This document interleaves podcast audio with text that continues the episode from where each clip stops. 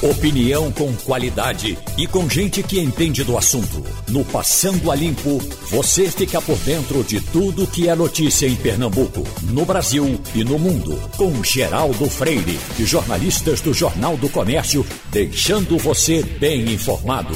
Passando a Limpo. Chegamos para o Passando a Limpo com Ivanildo Sampaio, com Maria Luísa e com Wagner Gomes. Mas Ivanildo morreu, Hélio Fernandes, eu pensava que ia ser uma repercussão enorme quando Hélio Fernandes morresse, por uma história enorme que ele teve, o camarada que.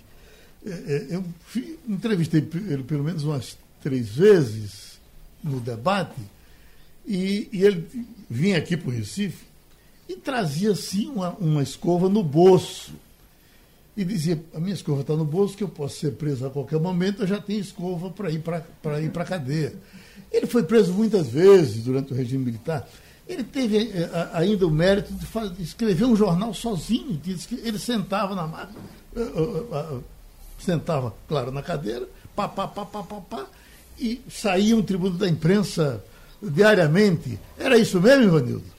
Há um pouco de lenda nessa história, Geraldo. Hum. Bom dia para você, bom dia para os ouvintes, bom dia para os companheiros. Mas ele realmente era um grande jornalista.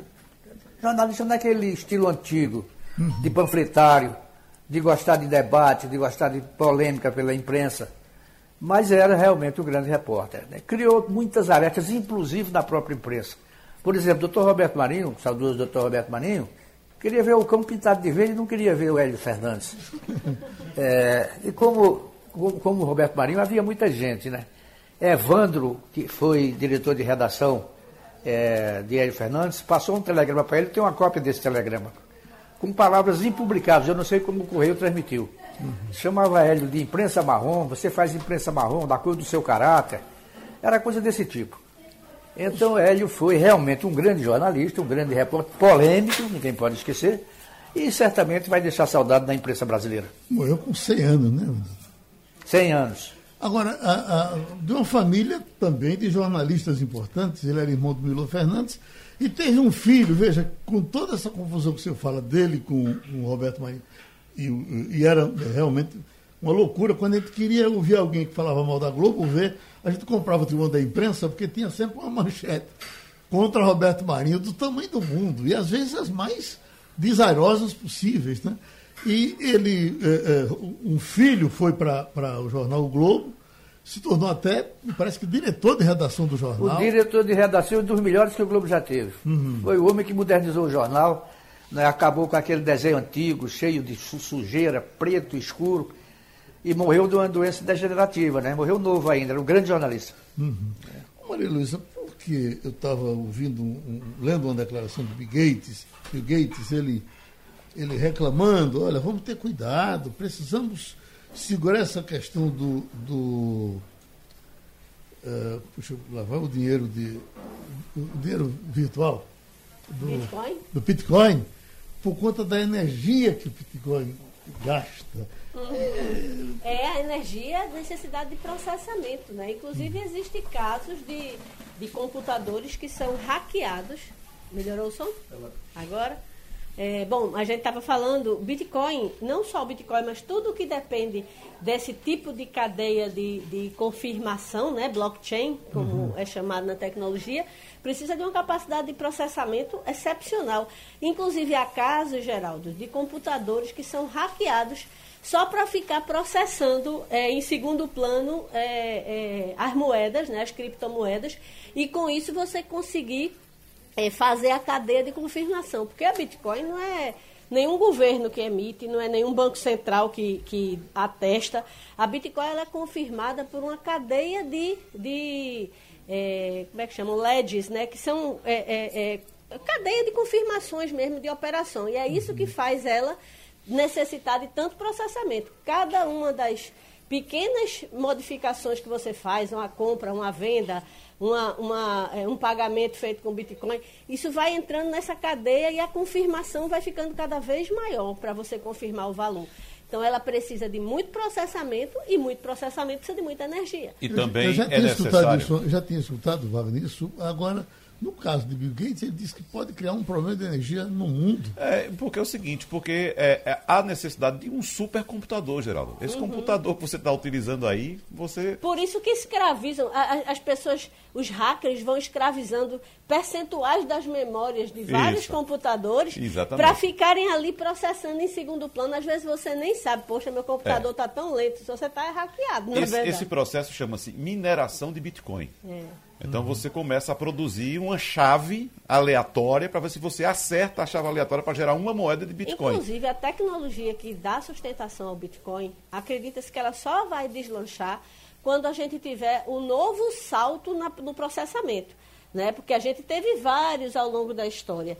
Mas só no próximo salto da capacidade de processamento e também a diminuição da energia necessária é que a cadeia, né, essa, é, o blockchain, que é a tecnologia por trás do Bitcoin, vai poder realmente se desenvolver. Porque hoje a gente, de fato, tem que meio que carregar pedra para fazer Bitcoin e suas moedas congêneres funcionar. E é muito provável que, quando chegar esse momento, Maria Luísa, o valor da moeda, da criptomoeda, caia, porque uhum. vai aumentar a oferta de criptomoedas. Exatamente. Né? É então, possível que. O, o, que há hoje é uma quantidade pequena de criptomoedas e uma quantidade enorme de investidores querendo as Nós estamos falando do Bitcoin, digo... mas uh, tem outras moedas. Tem, várias, tem muitas outras. Várias. Muitas criptomoedas. Outras, usando a mesma tecnologia. Alguns Exatamente. sem nenhum lastro, né? Uhum. Mas o fato é que. De é, é, Wagner tem razão. Eu só me arrependo de não ter comprado um Bitcoinzinho lá no começo eu de também. 2000, que hoje a gente ia estar tá bem, né, Wagner? Me ofereceram um Bitcoin na época, acho que foi 2016, 2017,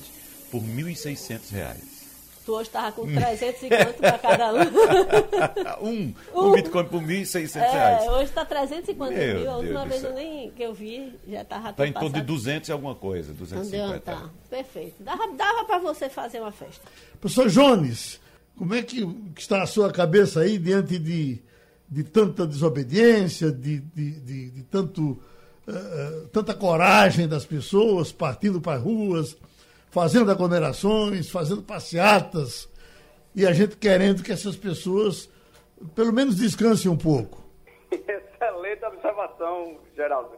É, sim, as ações de Secretaria de Saúde, de aumentar o distanciamento, de tentar melhorar a qualidade dos leitos de atendimento, são completamente destruídas quando as pessoas fazem movimentos como esses que vimos ontem, no fim de semana, e festas. É impressionante como perdemos o, o sentimento e a capacidade cognitiva de perceber a realidade que estamos. Estamos terríveis, os números só aumentam, os índices de mobilidade nossos, medidos por drones térmicos aqui do Instituto e por parceiros que monitoram a mobilidade digital, Percebemos que houve uma queda, sim, na mobilidade, pouquinha, muito discreta, mas é ainda muito alto. E o vírus adora isso, né? É, eu estava lendo aqui uma reportagem que está em destaque aqui no site da rádio.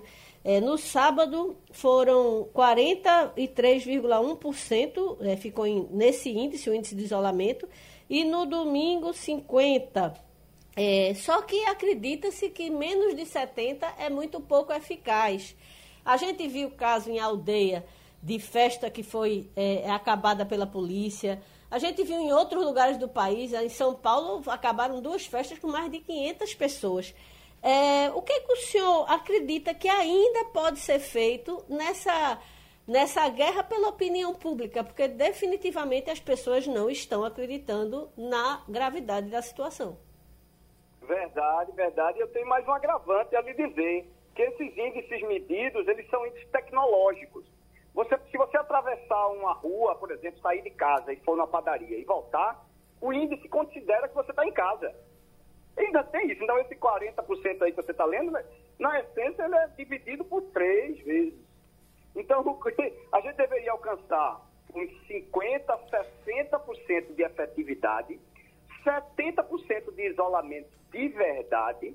E o que, que a gente precisa fazer para que a população acredite na gente? Como a população perdeu crédito nas autoridades sanitárias, observe que o secretário André Longo está quase diariamente na TV falando isso desde sempre, a gente precisa mostrar ícones de sinalização. Então, sinais na cidade, carros, pintar. A população, ela é, nossa população, ela tem baixa capacidade de percepção da realidade. E porque é muito sofrida, ela cria esses artifícios. E é isso que a gente está vendo hoje. Agora, professor Jones, o que é que significa na prática esses números? Vamos considerar uh, que esses valores que foram repassados agora por Maria Luísa uh, são valores é, é, absolutos. Vamos considerar, vamos imaginar isso. Tá. Então, uh, no sábado, como Maria Luísa disse, o, o, o, aplicativo Inloco, né? aliás, a uhum. empresa Inloco registrou 43,1% de isolamento e no domingo 50,9%. Isso significa que uh, 50, quase 57% das pessoas estavam circulando no sábado e quase 50% estavam circulando no domingo. Quando a gente dá um dado desse, ao contrário, olha, existem 57% da população circulando, ou 50%, ou 50%, ou 49%. O que é que significa, na prática, esses números de pessoas circulando? Enquanto se transforma esse número em número de infecções? Excelente observação. Isso significa que metade da população está espalhando o vírus. E isso não é efetivo. Qualquer modelo matemático que você executar vai mostrar que a doença vai continuar a se espalhar de uma velocidade muito agressiva. Metade da população. E ainda tem outra, outra observação. A gente não garante que é a mesma metade que está ficando em casa no sábado e no domingo. Se as metades invertem-se, o vírus continua 100% em circulação, entende? Deixa eu ver se a gente se lembra aqui de, de falar de gente do, do, nosso meio aqui, de pertinho da gente, que está precisando da, da, do nosso pensamento positivo. Eu, por exemplo, ontem soube que Bianca Carvalho estava eh, contaminada. Aí, é verdade que você está com Covid? Ela botou, Covid, amigo, na luta aqui mas eu estou melhorando. Que doença absurda. Se cuide, viu? Estou falando de Bianca Carvalho. Mas nós temos Reban, que está uh, encurralado em casa com Covid há algum tempo. E Ana Gouveia, com ele também. Os filhos, com ele também. Deixa eu ver quem mais. Giovanni, foi o nosso técnico aqui. Um grande técnico de som, de, de, rádio por muito tempo. E Giovanni está entubado. Né? O Giovanni é até mais sério. É, do que esses que nós estamos citando, que já. Nossa colega Cintia Leite também passou um período, não precisou de intubação, mas ela também teve que ser hospitalizada. Foi internada. A nossa Gerlândia aqui, que esteve é. internada. Eu estou com um sobrinho de 25 uhum. anos, com febre de 40 graus em casa. Ele está isolado em casa com a mãe, mas, assim, é, é, antiga, a, a, antigamente, há um ano atrás, era raríssimo você ver gente tão jovem apresentando sintomas de médios para. A mãe estava dizendo qual é o momento de eu levar para o hospital. Aí eu fiz, ó, leve logo. Leve logo, você não sabe, você não tem oxímetro para saber como está o. Essa é a pergunta, Maria, para o professor Jones Albuquerque. E essa história agora de chegar para as crianças? Tem muita criança internada já pelo Brasil todo com esse problema, professor. Exatamente, Geraldo. Eu, tô, eu trabalho aqui, vocês sabem, além do Instituto de Redução de Desastres, eu trabalho no laboratório de imunopatologia. É o povo que estuda o sistema imunológico e a, e a resposta é isso. O que a gente está percebendo? O vírus está mutando numa velocidade muito rápida. As novas variantes, a gente conhece muito pouco delas. E o que a gente está percebendo é que elas são mais agressivas e parecem não mais escolher as, as faixas etárias. Os vários exemplos que vocês deram aí, acabaram de dar, são de pessoas jovens, não é mais sexagenário, septagenário, não pessoas jovens que são acometidas com nível médio a grave. E isso deixa todos, todos muito preocupados, além de agora a Europa ensaia um novo crescimento de infecção na, nas populações como um todo, e vários países estão com nível sofisticado de vacinação. Então hum. imaginem o desconhecido que a gente está andando, Geraldo completamente. Oi, Ivanildo. Geraldo, Geraldo, eu queria fazer uma pergunta aí para o professor Jones. Veja bem, é, eu, tenho, eu tenho uma casa em Gravatar. Ontem de manhã eu botei minha máscara, me protegi e precisei ir em Gravatar. Obrigatoriamente você passa por dentro de Bonança. Lá tem uma feira livre, do carro eu vi centenas de pessoas aglomeradas junto daquelas barracas de feira e você via que grande parte sem máscara. Porque até agora, o governo do Estado não tomou uma providência para limitar essas feiras livres. O que é que o senhor acha disso? É observação bastante pertinente. O que a gente observa é a, o, as pessoas têm que aprender a não aglomerar, se distanciar. Fechar a feira é uma medida muito punitiva, eu concordo, porque tem muita gente que depende economicamente daqueles recursos para sobreviver. Então, toda medida de restrição de mobilidade, ela vem acompanhada de um conjunto de instrumentos e incentivos econômico, financeiros e sociais para desmobilizar as aglomerações. Então eu tenho que injetar dinheiro na população, um. Dois, fiscalizar toda e qualquer aglomeração. Três, em última instância, você está correto, bloquear o funcionamento de locais que tradicionalmente têm aglomerações é, como é que diz, explícitas, como essa que você acabou de relatar. A gente de, semanalmente faz voos de drones com câmeras térmicas para identificar a temperatura de mobilidade dos indivíduos e todas as feiras que a gente observa, Caruaru, Água Limpa, é, Camaragibe, Caruaru não, é Camaragibe, Cavaleiro, todos esses, os índices de aglomeração continuam altíssimos. Só teve uma baixa lá no comecinho, em abril, meados de maio. Depois, só aglomeração. O senhor falou da Europa. Uh, por exemplo, alguns países que a gente pensava que estavam uh, mais ou menos controlados, por exemplo, Portugal, de repente complicou de novo.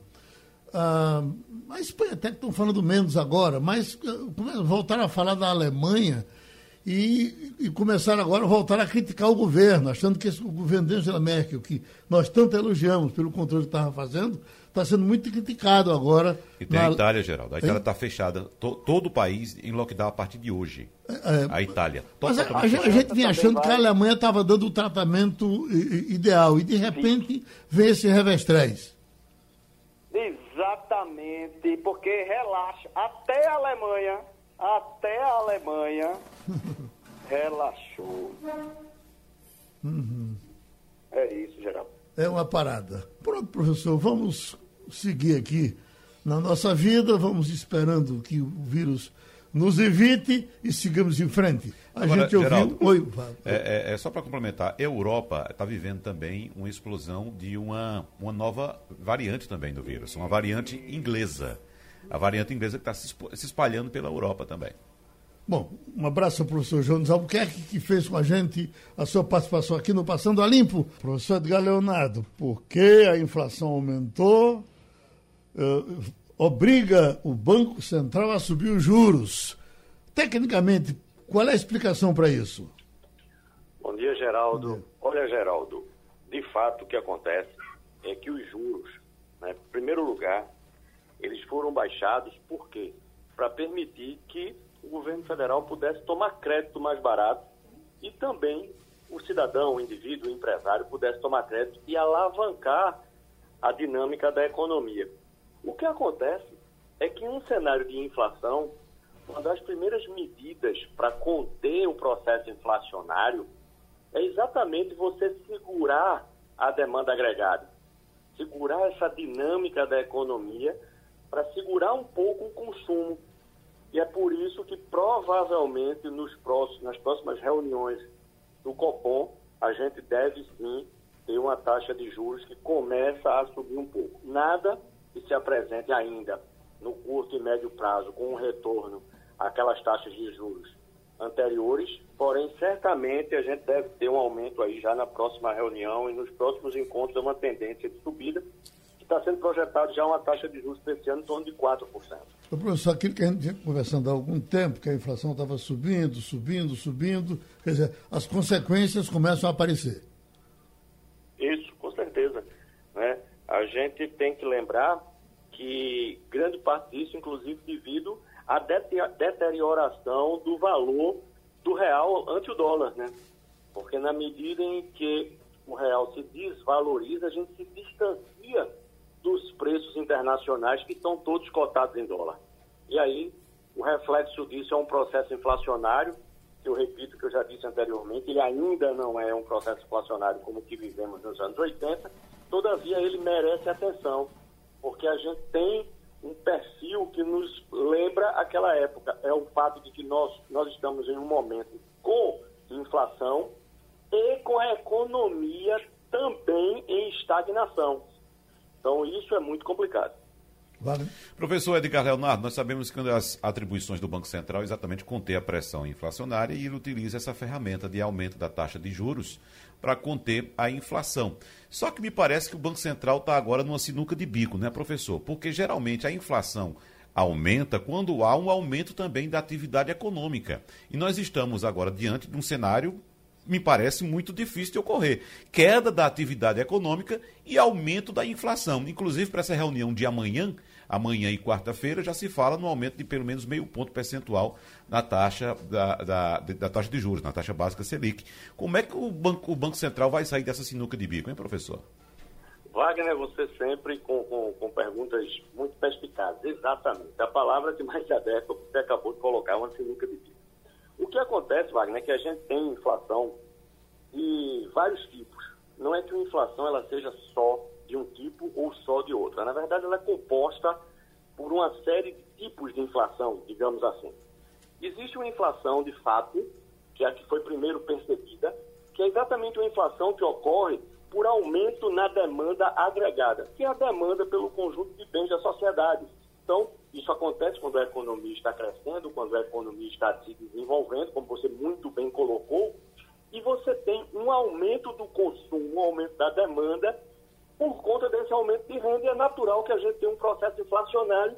Então, o Banco Central aqui no Brasil vai atuar para segurar essa demanda agregada. Existe um outro tipo de inflação, que a gente chama de inflação de custo, Wagner. É quando os custos de produção, os insumos aumentam de preço e levam ao aumento. A gente também tem outros tipos.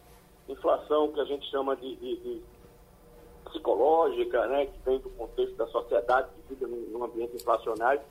Mas a gente tem que lembrar, Wagner, e a gente chegou já a falar sobre isso em alguns momentos, que quando nós injetamos recursos na economia por meio do auxílio emergencial, essa injeção de recursos que vai totalmente para consumo, essa injeção de recursos, que embora seja necessária para essa camada de assistida da população, é sabido que ela vai criar um efeito de aumento da renda na mão dessa população. E aí, de forma semelhante, Wagner, ao que você apontou, que seria um aumento na renda resultante de um crescimento econômico, a gente tem um impulso no processo inflacionário. Lembrando ainda que na medida que você injeta uma massa de recursos financeiros na base, você tem duas coisas. Você tem, em primeiro lugar, né, um aumento da quantidade de moeda em circulação, e a moeda, assim como qualquer outro bem, tá certo? Ele vai, na medida em que ele tem em maior quantidade, ele vai perder valor. Isso é que é inflação. E aí a gente tem o fato que a gente tem. Por outro lado, empurrando essa inflação, Wagner, a gente também tem a componente de custos. Porque aí eu volto para a desvalorização do real frente ao dólar e ainda mais uma valorização de commodities e principalmente do petróleo internacional, que também impulsiona os custos de produção. Porque na medida que você tem soja, milho, petróleo subindo, a gente tem a base da cadeia produtiva de uma série de itens, inclusive de alimentos, que cresce de preço. Tudo isso impulsiona o processo inflacionário da gente aqui, Wagner. O Ivanildo? Bom dia, professor. Bom dia. É, veja bem, o IBGE calcula aqui no Brasil diversos tipos de inflação. Inflação dos alimentos, inflação dos aluguéis, inflação não sei de quê. No fato é o seguinte, mas no fim, do, para o homem, para o cidadão que paga imposto, no fim do dinheiro sobra mês.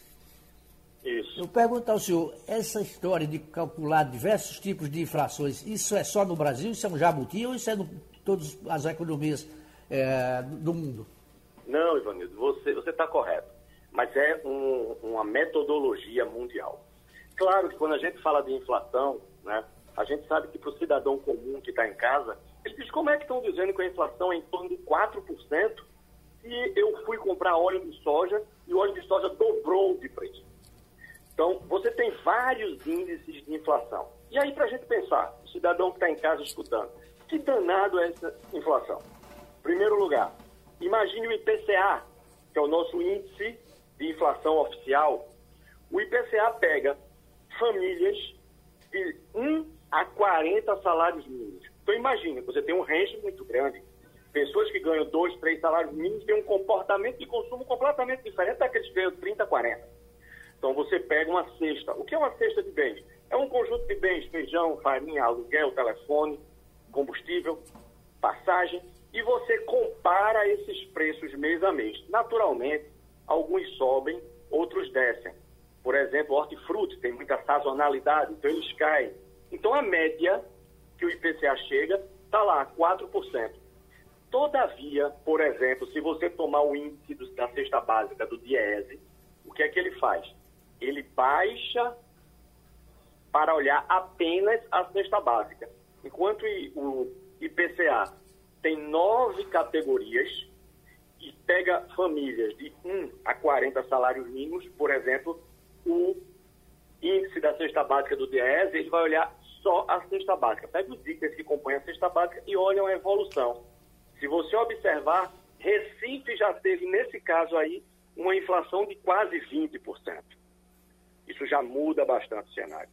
E a gente tem, por exemplo, o INPC, que é um índice também de inflação, não é o índice oficial, que ele normalmente ele vai dar mais alto e principalmente a componente de alimentos também vai dar mais alta. Por quê? Porque ele vai observar famílias apenas com padrão de consumo de 1 a 6 salários mínimos.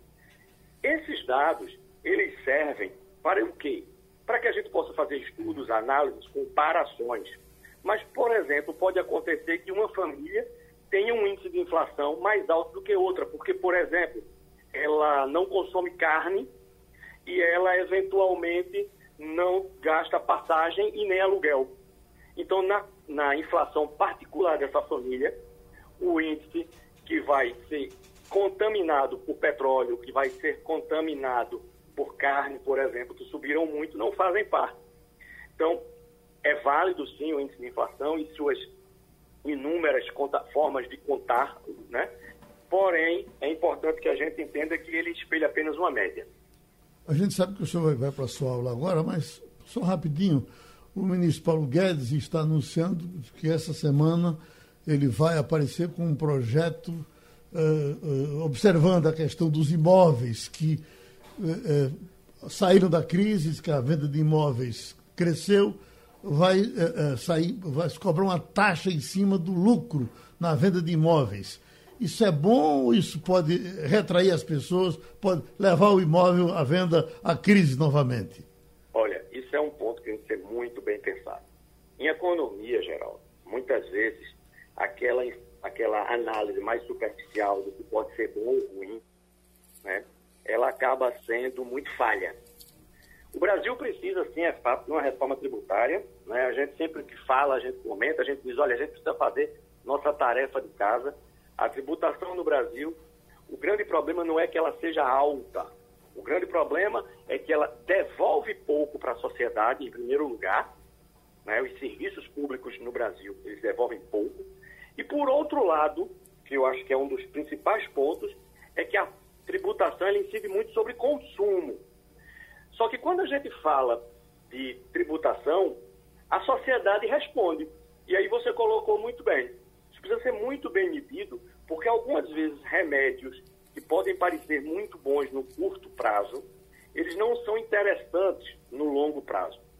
E a tributação é um ponto muito sensível. Então, eu acredito que muito mais interessante é um projeto de é, reforma tributária adequado do que simplesmente tentativas pontuais de atuar em, de forma emergencial para resolver problemas de curto prazo que é o risco que a gente corre num momento em que nós estamos vivendo um ano já pré-eleitoral e onde a gente tem basicamente uma campanha que começa a ficar em curso antes de que a gente possa solucionar os principais problemas da economia. E eu diria até que o principal deles é o risco fiscal que a gente hoje corre. Ok, a gente ouviu o professor de economia Edgar Leonardo. Já estamos com Eliane Cantanhede, vamos conversar com ela. Eliane, eu estou vendo aqui uma manchete, estou me lembrando de José Val Peixoto. Tem coisas que a gente nem percebe. É, eu estou vendo aqui, pandemia derruba pagamentos de direitos autorais no país. Então, para você ver o tamanho da crise em que, a gente está metido. Quer dizer, aqueles amigos da gente, tipo Petrúcia Burim, que tem muita composição, Maciel Melo, cadê o direito autoral dele se a música dele não está tocando? Porque se ela toca, ela toca para aglomerados, as pessoas não podem se aglomerar, é uma parada dura. Mas vamos trabalhar. Escute, Daniel Silveira está de tornozeleira, não é isso?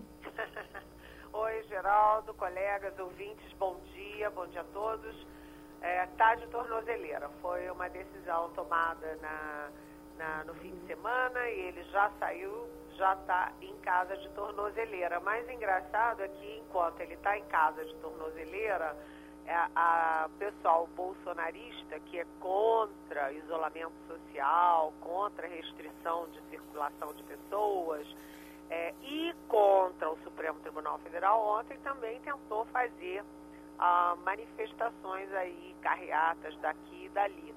Ou seja, ele está em casa, mas ah, aquele, aquela, o ímpeto golpista ainda está tá vivo por aí. Maria Luísa? Eliane, impossível não comentar as é, idas e vindas do, do ex-ministro em atividade, o general Pazuello. Afinal, Bolsonaro não tirou ainda porque não tem quem bote no lugar, é isso?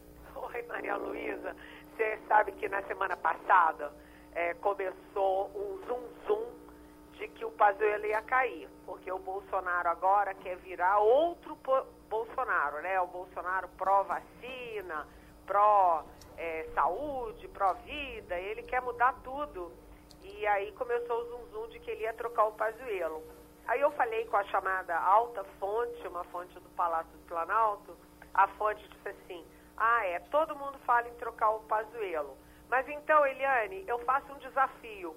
Você tem 24 horas para me apresentar um nome que aceite. Porque quem vai aceitar o Ministério da Saúde no meio de uma pandemia, com todo mundo morrendo, essa confusão toda, quem é que aceita? E, uh, no final das contas, ele vira o bode expiatório, né, Maria Luísa? Porque o Pazuelo ele faz tudo errado, mas ele não faz da cabeça dele, né? Ele tem aquela máxima: um manda, o outro obedece. O Bolsonaro manda, ele obedece. Então, é, o general da ativa, Eduardo Pazuello, ele foi demitido, ele não entendeu o que foi, está passando vexame, é um vexame atrás do outro, né? O Bolsonaro humilha ele, o Bolsonaro desautoriza ele, ele diz que vai comprar 46 milhões de doses da Coronavac, o Bolsonaro diz que não vai comprar porcaria nenhuma, é, aí o Bolsonaro manda ele é, é, fazer a cloroquina, os laboratórios da Marinha, do Exército da Aeronáutica, todos fazendo cloroquina, a cloroquina está toda encalhada, mas é, o fato é o seguinte, o fato é que o Eduardo Pazuello é, não é à toa que o presidente pega três generais, né, o ministro da Defesa, o chefe da Casa Civil, o chefe da Secretaria de Governo, vai até o Pazuello, não é para falar de flores, né, é para demitir o Pazuello. E o, o Bolsonaro já estava até reunido com uma candidata à sucessão na saúde e o Pazuello soltando nota dizendo que está firme feito uma rocha, que não pediu demissão, não está doente e o Bolsonaro não pediu o cargo dele. Ou seja, humilhada até o último minuto, né, Maria Luísa? E, e os, os bastidores, dessa conversa da doutora Ludmilla ontem, o que é, é, ela não, não aceitou o ministério? Quem foi que não aceitou quem durante a conversa? Porque depois a gente ficou sabendo que ela fazia muitas restrições ao comportamento do presidente há muito tempo. É até estranho que ele a chame a chamasse antes de saber como ela pensava, né? É, teve uma falha ali de inteligência, né? Porque O Bolsonaro não sabia? Como é que ele não sabia? As manifestações da doutora Ludmilla Rajal foram públicas. Ela falava o oposto do que o Bolsonaro fala. Ele é a favor de aglomeração. Ela é a favor do isolamento social. Ele é a favor, faz campanha, propaganda da cloroquina. Ela é contra cloroquina, ivermectina e tratamento precoce. Diz que isso não adianta de nada. É só é, coisa mística, porque não adianta de nada. É, ela é super pró-vacina, né? é uma médica, ela é super pró-vacina. O Bolsonaro não deu a menor bola para vacina, não negociou nada, fica aí agora todo mundo batendo cabeça, correndo atrás de vacina. E depois que os dois foram conversar, aí começaram a sair as entrevistas dela negando tudo que o Bolsonaro nega, enfim, é ele é água e vinho. E, evidentemente, não deu certo. Agora, por que, que o Bolsonaro chamou a Ludmilla? Primeiro, porque a Ludmilla não tem nada de esquerda. Quem estava indicando ela era o Centrão. E ela, inclusive, tem o apoio do presidente da Câmara, o Arthur Lira, legítimo líder do Centrão. Então, ela foi é, sugerida pelo Centrão mas os bolsonaristas da internet estão furiosos porque ela fala exatamente tudo que, ao contrário do que eles repetem e replicam ah, por orientação do próprio Bolsonaro. Ivanildo Sampaio. Bom dia, Eliane. Bom dia. Hoje a gente abriu o programa com você para falar de ficha suja. O que é que é feito do, da posição do, do, da Câmara dos Deputados em relação à Flor Delis, a deputada Flor Delis? Pois é, olha, é uma boa pergunta, né? É, de Janeiro continua em chamas, né? O tal do Daniel Silveira, como o Geraldo nos falou, ele é deputado do Rio de Janeiro, do PSL do Rio de Janeiro, preso por golpismo, uma ameaçar ministro Supremo, agora em casa de tornozeleira. Ele é do Rio. Ah, Flor Delis é uma deputada do Rio de Janeiro, pastora, é, aquela coisa toda lá de Rio que mistura religião com política, é, e, aí vem essa confusão toda, ela continua lá de tornozeleira sem poder ir para a cadeia, porque o Conselho de Ética da Câmara não julgou nem Flor de Lis nem o tal do Daniel Silveira, o bolsonarista. E mais, né, enquanto isso, fez aniversário da morte da, da Marielle Franco e do Anderson e ninguém nos diz, nos diz ao povo brasileiro quem matou Marielle e Anderson. Tudo isso é Rio de Janeiro, né? Wagner? Eliane Cantanhede, o general Eduardo Pazuello, como um bom militar, sabe muito bem o que é hierarquia. E no executivo, ele sabe muito bem que existe um chefe que manda nele, porque ele respeita a hierarquia. Evidentemente que no quartel ele é comandante, mas no governo ele é comandado. E eu sempre ouvi, Eliane Cantanhede, de vários médicos que passaram aqui para os nossos programas, em entrevistas e tal, que a autoridade em, no ambiente de trabalho médico é do profissional de saúde. Ninguém entra numa sala de cirurgia para dizer como é que o médico deve proceder é, num processo cirúrgico. Nesse aspecto, uh, Eliane, o que é que se diz de bastidores? A gente está ouvindo alguns nomes sendo uh, ventilados, como por exemplo citam também o doutor Luizinho, que é um deputado do Rio de Janeiro, do PP do Rio de Janeiro. Eu queria saber, nesse ambiente todo, vai surgir algum profissional de saúde, algum médico que vai submeter aos desatinos do capitão? exatamente isso que eu estava te falando, né? O, a minha alta fonte do Palácio perguntou, Eliane, eu te faço um desafio. Você tem 24 horas para dizer qual é um médico sério, responsável, que vai aceitar essa confusão toda. E quem falou isso foi uma fonte boa do próprio governo. Né? Ninguém vai aceitar um negócio desses, porque eles querem vacina, o presidente não quer. Eles querem fazer o isolamento social aí, toque de recolher, essas coisas, para evitar a circulação do vírus. O presidente não vai querer. Eles vão dizer, olha, ninguém no mundo inteiro recomenda cloroquina. Não tem uma entidade médica, científica do mundo inteiro que recomende a cloroquina para para Covid. O, e o Bolsonaro vai mandar ele fazer. Quem é que vai aceitar? Por isso que ele botou um general intendente. Bate continência e faz o que ele quer. Porque médico, você viu, Mandetta saiu porque é, o Mandetta dizia vai ter 300 mil mortos. E o Bolsonaro dizia, não, vão ser 2 mil.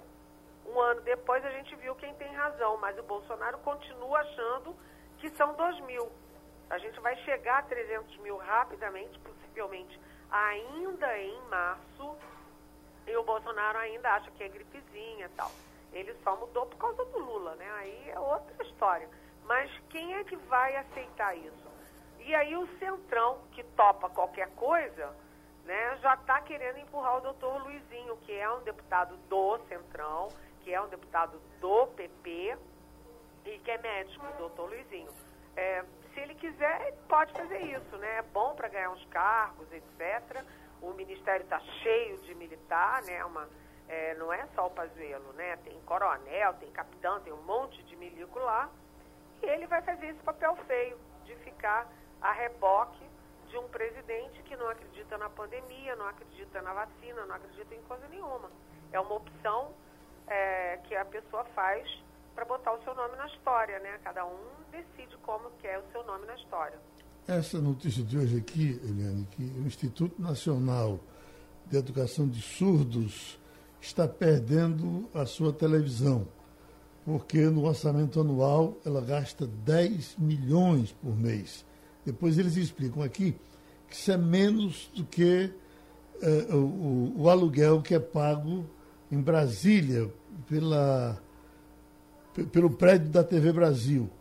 Ah, bom, chama atenção porque esse pessoal de, de mudos e surdos é um pessoal que tem toda a atenção da primeira-dama.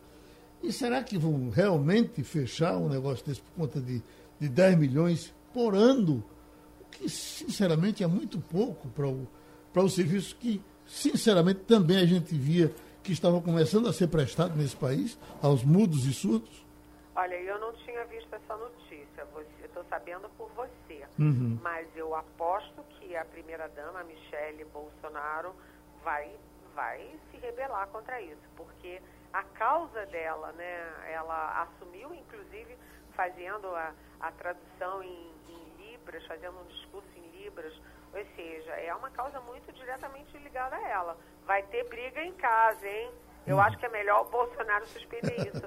Além disso, 10 milhões por ano por uma causa tão justa, né? Peraí, eles jogam tanto dinheiro fora com besteira, gastam dinheiro para visitar é, spray nasal é, milagroso lá em Israel, gastam dinheiro com cloroquina, com tudo isso, e vai economizar numa televisão que abrange tanta gente? Ah, não. Eu acho que a Michelle Dessa eu vou ficar com a Michelle, viu? Uhum. Eliane, mais uma da, da sequência Gastam Dinheiro. Eu me lembrei dos testes é, para a Covid que venceram sem ninguém usar. Mas eu queria só mudar um pouco o foco da gente. Vamos falar um pouco do Supremo, que o ministro Gilmar Mendes está dizendo que a suspeição de Moro não anularia a Lava Jato, que aquela decisão lá só valeria para o, o processo né, envolvendo o nome do ex-presidente Lula. E aí, é isso mesmo ou o que se espera é uma avalanche de pedidos de anulação das sentenças? Olha, Maria Luísa, o, o ministro Gilmar Mendes me ligou no sábado à noite, é, já às 11 tanto da noite, exatamente é, para dizer isso. Olha, você está errada. Ele dizendo que eu estou errada. É, você está errada. Não vai ser um tsunami, não, não vai acontecer nada disso. É, porque é o caso específico, o Moro está sendo é, enfim, julgada e a tendência, ele não diz isso, mas a tendência a gente sabe é de ser declarada a suspeição do, do juiz Sérgio Moro para o triplex do Guarujá. É um dos processos do Lula. E o Gilmar Mendes diz que vai ficar nisso. Eu disse, ah, tá. Então você vai lá e diz para o, o ex-presidente da Câmara, o Eduardo Cunha, para não pedir isonomia, Você vai lá e pede para o Sérgio Cabral, que está condenado a 300 anos, para não pedir uh, isonomia. Na verdade, você tem mais de 100 condenados pela Lava Jato. Mais de 100. Né? Eles devolveram aos cofres públicos 4 bilhões de reais.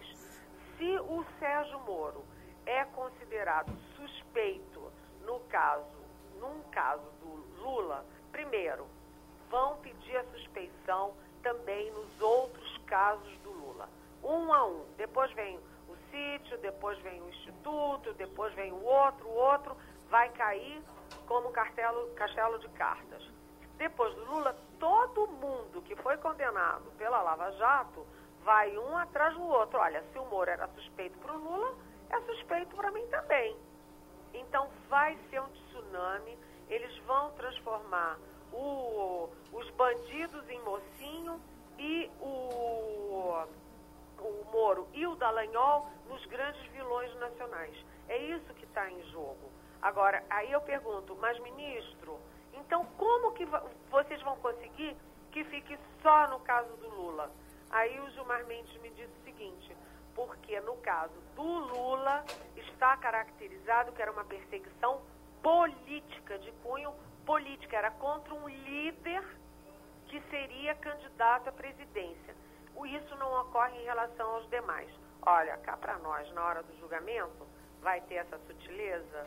Então, eu acho que o que está em jogo é sim uma bola de neve aí atropelando a Lava Jato e tudo. E, e só falta eu, o Gilmar brigou muito comigo por causa da, da devolução. Daqui a pouco, essa gente toda está pedindo a devolução dos 4 bilhões que, que teve que entregar de volta na mão da União. Né? O, o, o para a gente terminar, falando de alguma coisa aí, ver a honra de Joaquim Barbosa continua preservada. Você tem visto ele por aí? Nunca mais ouvi falar de Joaquim Barbosa. Ele sumiu, evaporou. Isso acontece muito com um jurista de ponta que, que vira candidato. Por exemplo, Nelson Jobim, que foi presidente do Supremo, um baita quadro é, político, que passou executivo, legislativo e judiciário, né? Ele deixou o Supremo com a expectativa de se tornar candidato ou à presidência ou à vice-presidência da República. Nunca mais se falou nisso e ele nunca foi candidato. Joaquim Barbosa, saiu precocemente do Supremo com a expectativa de virar candidato. A vez que ele começa a querer, não dura uma semana. Isso pode também acontecer com o próprio Sérgio Moro. Helene, um abraço, a gente se encontra a qualquer momento, tá certo? Beijão, boa semana.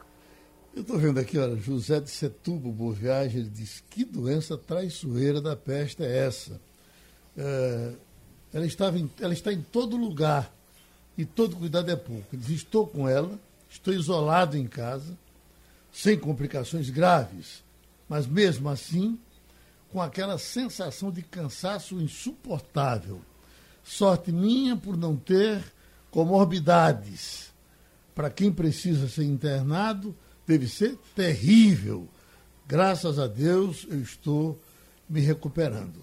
Já vem aqui Cláudio, que disse que a filha dele está na Alemanha, está em Berlim, e que a situação lá com relação à Covid está tranquila, não é verdade que esteja havendo nenhum revestrais. É, então, eu, eu, não vi, de fato, nenhuma informação eu, eu grave vi, em relação à Alemanha. Eu, vi, inclusive, um flash dado direto da Alemanha. Mas pode ser. A, a televisão tem essa força de, de, mostrar um canto de parede e você pensar que é o mundo todo que está acontecendo, né?